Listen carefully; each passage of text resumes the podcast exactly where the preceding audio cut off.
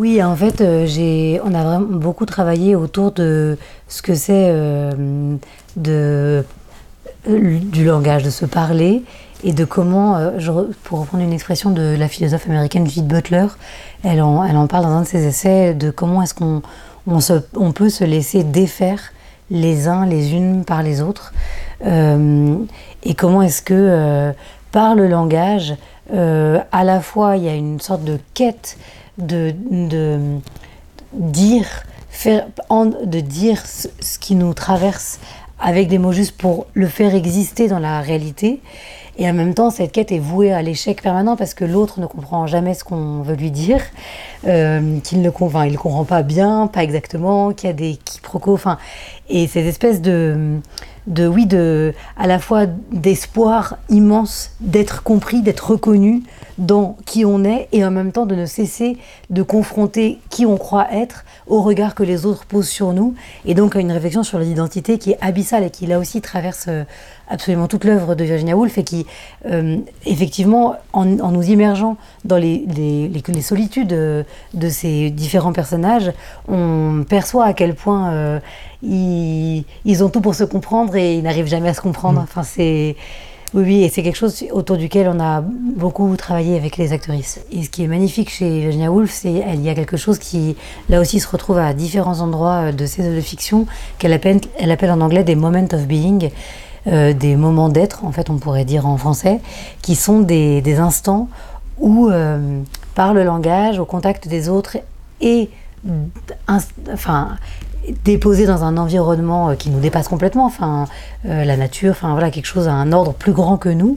Euh, Il y a quelque chose tout à coup qui s'aligne entre ce qu'on ressent à l'intérieur et la place qu'on a l'impression d'avoir au sein du groupe, comme si tout à coup il y avait une brèche de splendeur en fait, tout à coup tout s'alignait, toute la compréhension à la fois rationnelle, mais aussi parfaitement immatérielle en fait, de la contemplation et de la, comme quand on regardait euh, une étoile filante qu'on regarde tout seul, c'est, ça n'a rien à voir avec une étoile filante qu'on regarde à deux ou à trois ou à quatre. Voilà, bah, Virginia toute son œuvre est traversée de moments comme ça où tout à coup une étoile filante passe au milieu de la conversation et il est possible d'ouvrir cette brèche-là et de contempler ensemble ces étoiles filantes. Et du coup, il y a une, euh, même si c'est désespérant, parce que ça n'arrive que très rarement, mais il y a quand même une forme de- d'espoir et de foi absolue dans ce que la communication et le langage et l'amitié, en fait, l'échange avec au- autrui peut faire advenir. Parce que oui, on n'est pas, l'autre nous prend pas pour qui on est, mais grâce à la contemplation de la nature, grâce à la poésie aussi, c'est quelque chose qui, bah, dans les vagues, et puis les, les personnages de, de Woolf sont toujours, euh, ont un lien souvent très fort avec, euh, avec la poésie. Il y a tout à coup quelque chose, il est possible d'accéder à, à quelque chose, un- une réalité euh, qui est d'un autre ordre que la réalité bassement matérielle, enfin bassement. En tout cas, la réalité matérielle s'aligne avec quelque chose de plus grand. Euh, et ça, c'est quelque chose qu'on a essayé euh, aussi de travailler, de comment est-ce que à- à- dans un groupe, euh, tout à coup, il est possible d'avoir un moment suspendu de pure beauté, et puis ensuite de repartir dans les dissensions, les antagonismes, les désaccords, la jalousie. euh, c'est ouais, cette espèce de ligne de crête. Bah, Après, c'est là, justement, c'est là où le, le travail euh, euh, prend forme, c'est-à-dire comment on passe de, de romans ou de textes autobiographiques ou d'essais, etc., de, de Virginia Woolf à euh, un objet théâtre. Ouais. ben, ça, c'est vrai qu'il y a toute une partie de travail qui est très très euh, solitaire et euh, de tentatives euh, dont- que je fais dans mon coin, si je puis dire, avec juste des, les livres en fait. Et le fantôme de Virginia Woolf qui me non, mais non, mais en tout cas avec les livres et puis voilà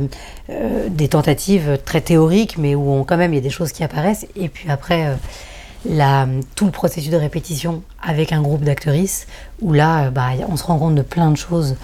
Euh, et il faut tout de suite, euh, enfin tout de suite, il faut faire des deuils en fait. L'écriture, c'est des deuils. C'est de se dire, bah voilà, ça c'était, je trouvais que ça marchait très bien, enfin par écrit, mais en fait euh, là sur scène, tout à coup c'est très très lourd ou c'est, ça, ça prend une, une, un- une couleur, une- un sens qui n'est pas du tout le même que quand on lit, parce que c'est pas du tout les mêmes conventions de lire et de d'avoir ces voix dans qu'on imagine dans sa tête que de le voir l'incarnation.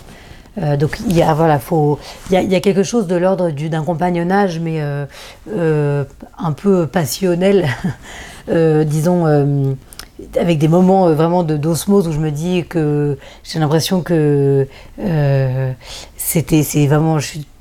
je me dis c'est génial de, de, de se dire qu'on d'avoir foi dans cette langue sur un plateau de théâtre et je l'ai totalement parce que je trouve que la langue de Virginia Woolf est d'une pure splendeur de, de poésie et en même temps très concrète euh, et très accessible. On a une, image d'elle, d'une écrivaine assez euh,